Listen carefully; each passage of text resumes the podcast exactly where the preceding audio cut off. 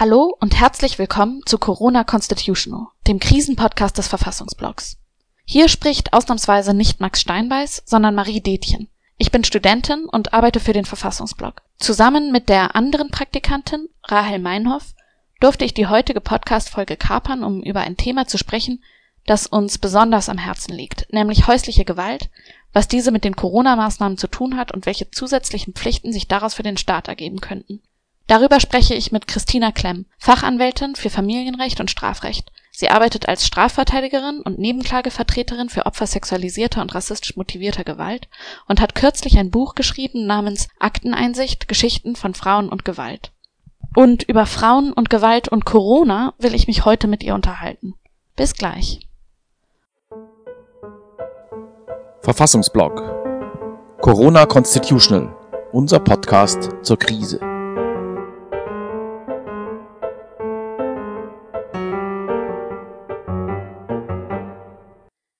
Christina, vielen Dank, dass du dir die Zeit genommen hast und mit mir telefonierst. Ja, sehr gerne. Hallo. Du vertrittst seit über 20 Jahren Frauen, die von ihren Männern geschlagen werden. Was kriegst du gerade mit? Könntest du kurz schildern, wie die Situation in Deutschland vor der Krise war und wie sich die Corona-Maßnahmen jetzt darauf auswirken könnten? Die normale oder alltägliche Situation ist in Deutschland, dass es sehr viele Betroffene häuslicher Gewalt gibt oder Partnerschaftsgewalt oder man kann auch sagen von Gewalt im sozialen Nahraum und äh, dass äh, die Zahlen da leider auch nicht äh, abnehmen, sondern dass es ungefähr immer 100.000 äh, betroffene Frauen in Deutschland gibt. Und äh, man muss sagen, im Moment weiß man noch relativ wenig. Man hat Zahlen aus anderen Ländern. Man weiß aus Wuhan gibt es Berichte, dass häusliche Gewalt zugenommen hat. Man weiß es auch aus Italien und Frankreich. Und äh, man befürchtet, dass das in Deutschland auch so sein wird. Ich glaube, es gibt eine einzige Zahl bisher ähm, aus Berlin. Da hieß es mal, dass die häusliche Gewalt angestiegen sei. Ähm, es ist aber auch überhaupt nicht verwunderlich, denn ich glaube, im Moment ist das ganz große Problem, dass die Betroffenen überhaupt nicht anzeigen können, sich keine Hilfe suchen können und auch gar nicht in Beratungsstellen ankommen können. Denn die Situation ist ja so, dass sie jetzt häufig 24 Stunden, sieben Tage die Woche zusammen mit den Tätern in einer Wohnung sind und auch vollständig überwacht sind. Hm. Kriegst du in deinem Beruf, in deiner Arbeit jetzt gerade schon mit? Also kriegst du jetzt eher mehr Anrufe oder äh, nimmst du das auch so wahr, dass das jetzt, also dass die betroffenen Personen jetzt einfach nicht mehr dazu kommen, dich überhaupt zu kontaktieren? Nee, ich kriege tatsächlich eher weniger Anrufe. Ähm, also ich kriege so ein bisschen was per Mail, ein paar äh, Anfragen ähm, und ich habe auch ein, also ich, was ich erlebe ist, ähm, und das ist, glaube ich, im Moment äh, vielleicht auch leichter eben noch, ähm, ich erlebe, dass digitale Gewalt auch zunimmt, also dass mir viele Betroffene berichten, dass sie jetzt erst recht irgendwie digital gestalkt werden, beleidigt werden, diese Androhungen von äh, Veröffentlichung von äh, von intimen Bildern etc.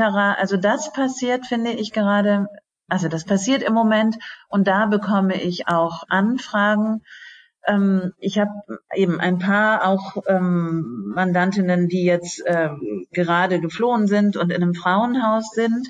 Insgesamt ist es aber viel weniger. Das liegt aber auch natürlich daran, dass auch unser Büro nur eingeschränkt geöffnet ist, dass wir auch nur noch im, also telefonisch oder digital beraten und äh, dass die Beratungsstellen eben auch im Moment nur auf diese Weise erreichbar sind.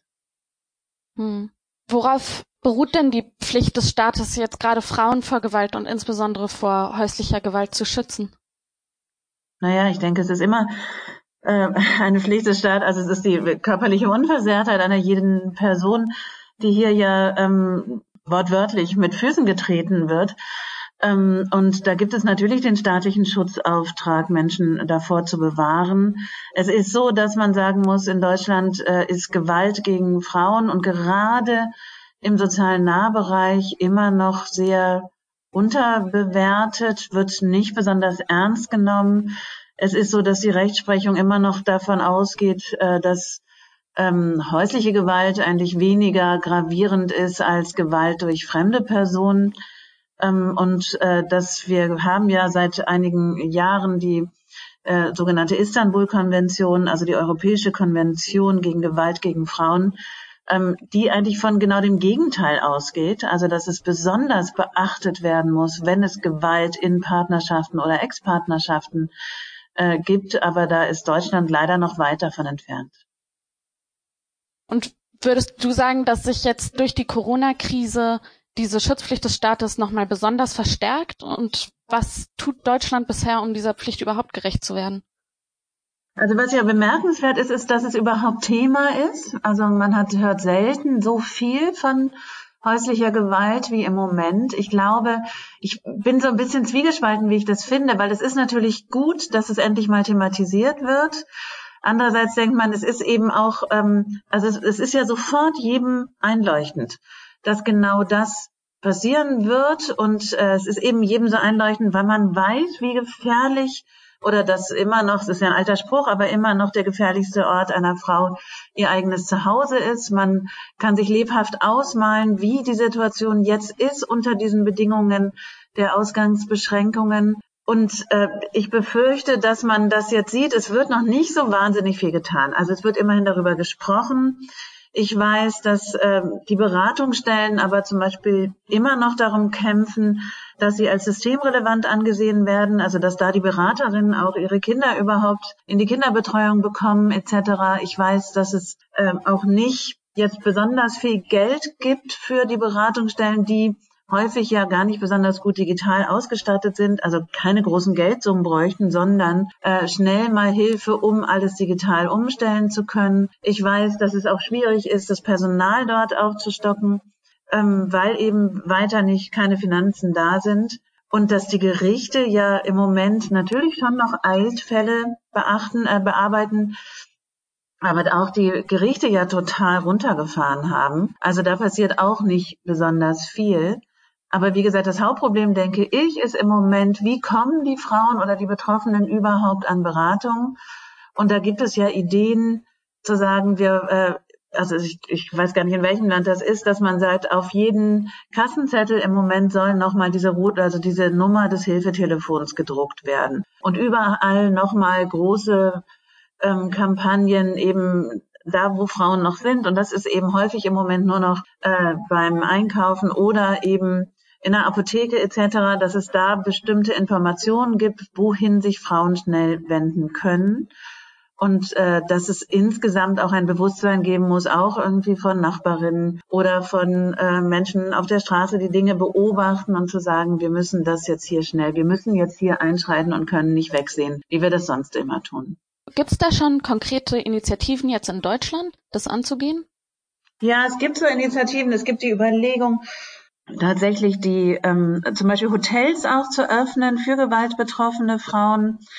Ähm, ich weiß jetzt nicht, in welchen Bundesländern das schon umgesetzt wird, aber es gibt äh, diese Überlegung oder auch, ähm, also weil das Problem ist ja, dass die Frauenhäuser Häuser immer überlastet sind und immer in Deutschland Frauen äh, wegschicken müssen, weil sie ähm, keine Plätze haben. Also hier eben weiteren Raum zu schaffen, sei es in Hotels oder Apartmenthotels oder in den jetzt äh, ja leerstehenden Ferienwohnungen, da Möglichkeiten zu schaffen.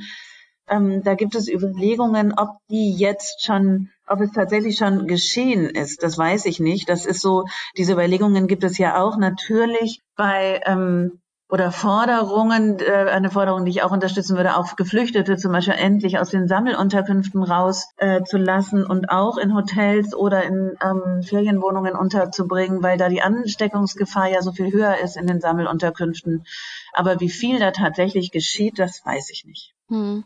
Wer steht denn dann da jetzt am meisten in der Verantwortung, würdest du sagen? Also ist das, sind das die Länderregierungen oder, oder die Bundesregierung?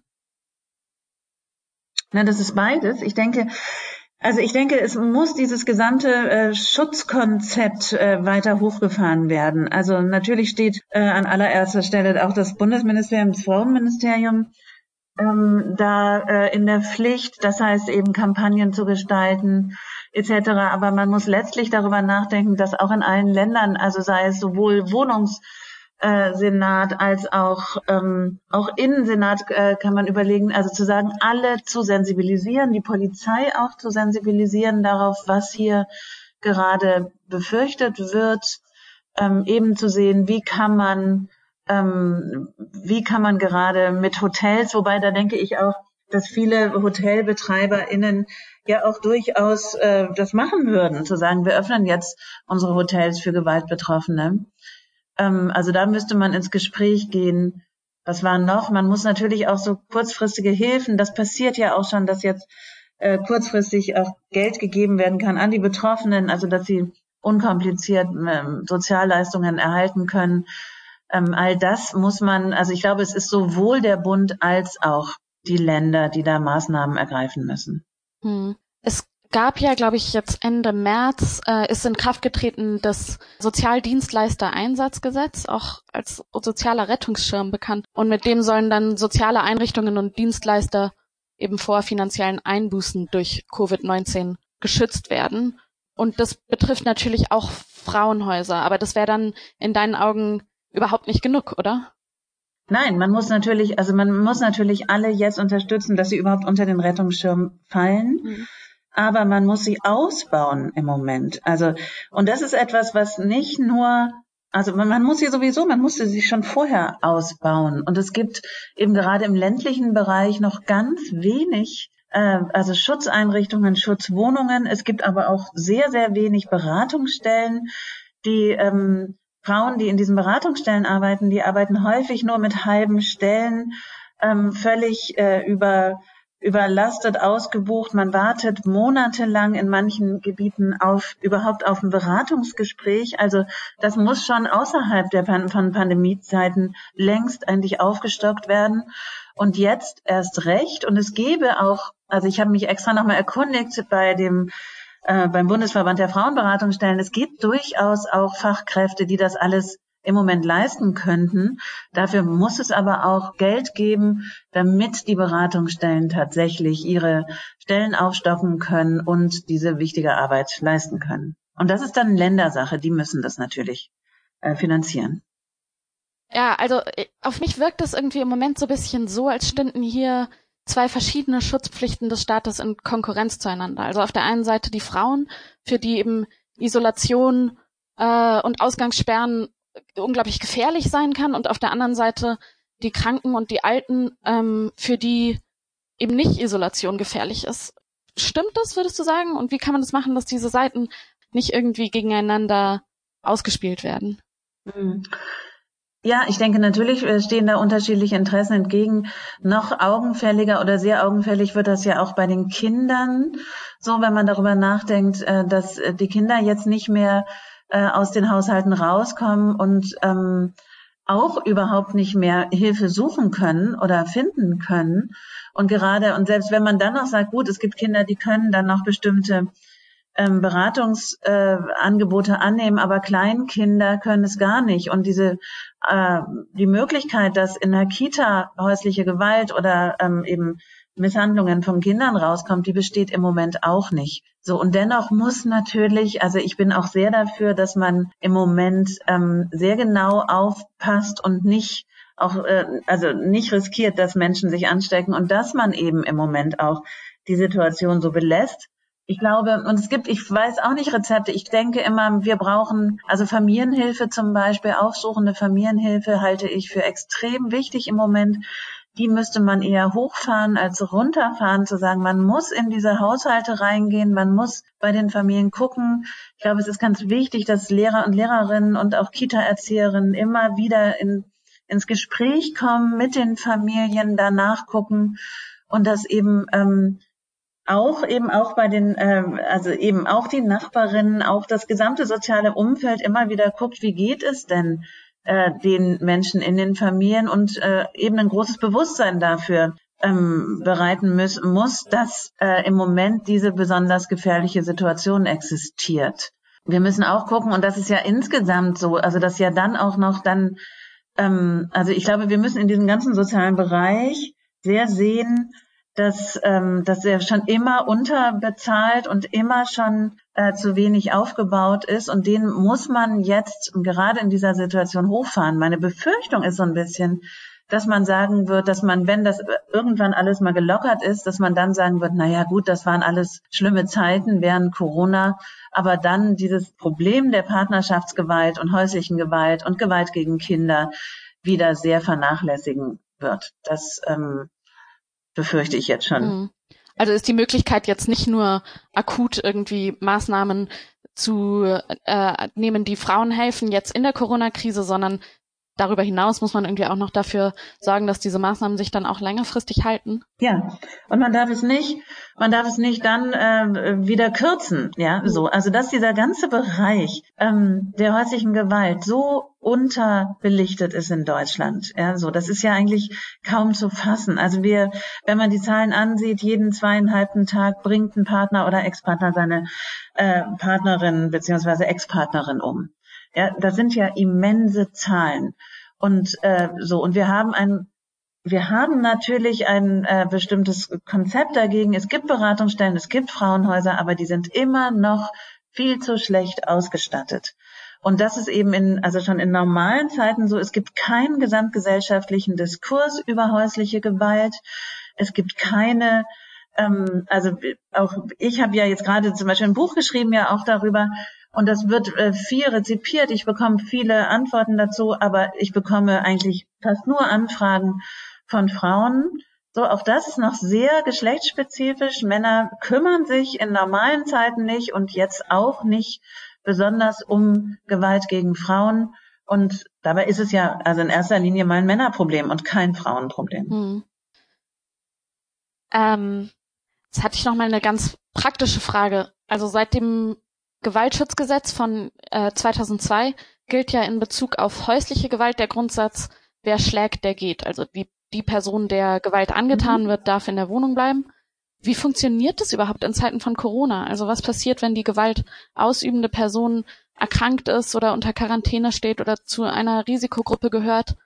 Genau, das ist natürlich sehr schwierig. Also vielleicht muss man einmal kurz den allgemeinen Weg ja schildern. Es ist so, dass wenn, sagen wir mal, es ist eine akute Situation von Partnerschaftsgewalt und die Polizei kommt, dann wird sie als allererstes ja eine sogenannte Wegweisung äh, erlassen. Das heißt, dass der ähm, der Täter dann nicht mehr in der Wohnung sein darf. Das ist so bis zu 14 Tagen in den meisten Bundesländern möglich. Und dass er dann eben erstmal raus ist aus der Wohnung. Ich halte es für total wichtig, dass auch da vorgesorgt ist, dass man tatsächlich auch äh, Räume schaffen muss, in denen die ähm, Täter oder dann Weggewiesenen sein können. So, weil im, also außerhalb von Pandemiezeiten ist es so, dass die Männer sehr häufig dann bei irgendwelchen Familienmitgliedern unterschlüpfen oder bei irgendwelchen Freunden eine Zeit lang wohnen können oder vielleicht auch mal im Büro schlafen oder wo auch immer. Das geht ja jetzt alles gar nicht. So, wenn die aber keine Unterkunft bekommen, in der sie auch äh, sicher sind, also auch äh, jetzt keine Sammelunterkunft, in der sie sich auch sofort anstecken können und vielleicht gerade wenn sie auch in einer gefährdeten Gruppe sind, dann äh, kommen die natürlich zurück. Dann wird diese Wegweisung nicht funktionieren. So, deswegen halte ich das für also ganz wichtig auch zu sagen, ja, es braucht auch Räume, es braucht äh, Räume, wo diese Männer oder Täter äh, dann hingeschickt werden können. Und dann geht es weiter, also dann gibt es diese zwei Wochen Zeit und dann kann ja eine betroffene Person, vielleicht sage ich das einmal noch kurz, weil das sicherlich immer als Kritik kommt, es gibt auch Frauen, die häusliche Gewalt ausüben. Das ist nur zahlenmäßig sehr viel weniger, weswegen ich immer von im Geschlechterverhältnis von Männern und Frauen rede. Also wenn jetzt eine betroffene Frau dann in der Wohnung ist, dann kann sie einen Antrag stellen beim Familiengericht. Das sind Anträge, die auch im Moment noch bearbeitet werden. Und äh, das kann dann eben eine, ein Antrag sein, nach dem Gewaltschutzgesetz die Ehewohnung oder die gemeinsame Wohnung sich zuweisen zu lassen. Ähm, auch da wird natürlich jetzt die Abwägung sein, gibt es äh, für den für den anderen, der dem die Wohnung nicht zugewiesen werden soll, eigentlich überhaupt eine Unterkunftsmöglichkeit. Auch dafür ist es wieder wichtig, dass man das äh, irgendwie darstellen kann und ähm, Genau. Und dann kann, also dann kann die betroffene Person häufig dann mit den Kindern auch in der Wohnung bleiben. Das Ganze ist aber nur eine gute Alternative, wenn man die Sicherheitslage so einschätzt, dass die betroffene Frau in den meisten Fällen sicher genug ist in der Wohnung, in der, von der der Täter weiß, wo die, wo die Person eben ist. Das ist ein großes Problem, wenn man davon ausgehen muss, dass die Gewalt zunimmt eher, dass der sich nicht an so eine Wegweisung und dann eben auch so eine Gewaltschutzverfügung hält, dann müssen sichere Unterkünfte gesucht werden und das sind dann eben nur Frauenhäuser oder Schutzräume.